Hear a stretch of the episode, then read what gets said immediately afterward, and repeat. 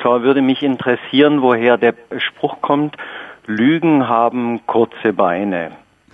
Ja, das äh, habe ich leider selber manchmal erfahren müssen als Kind.